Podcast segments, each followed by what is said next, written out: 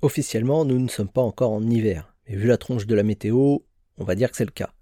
L'hiver c'est chouette parce que tous les moustiques sont morts, tout le monde sort les décors de Noël, et je peux enfin sortir du placard mon super plaid avec manches intégrées et petites coutures pour y glisser les pieds. Par contre, c'est aussi la période où nous sommes tous KO. Il y a moins de soleil, le temps est gris, et tout ça, ça joue sur notre morale et notre niveau d'énergie. Et en cette période, c'est certain que nous n'aurons jamais assez autant d'énergie qu'en été. Cependant, on peut malgré tout faire en sorte de recharger ses batteries de plusieurs façons différentes lors de cette saison. Et les sources d'énergie sont toujours les mêmes. Manger sainement, faire du sport, prendre l'air et s'exposer au soleil, même s'il y en a peu en cette période, et enfin soigner son sommeil.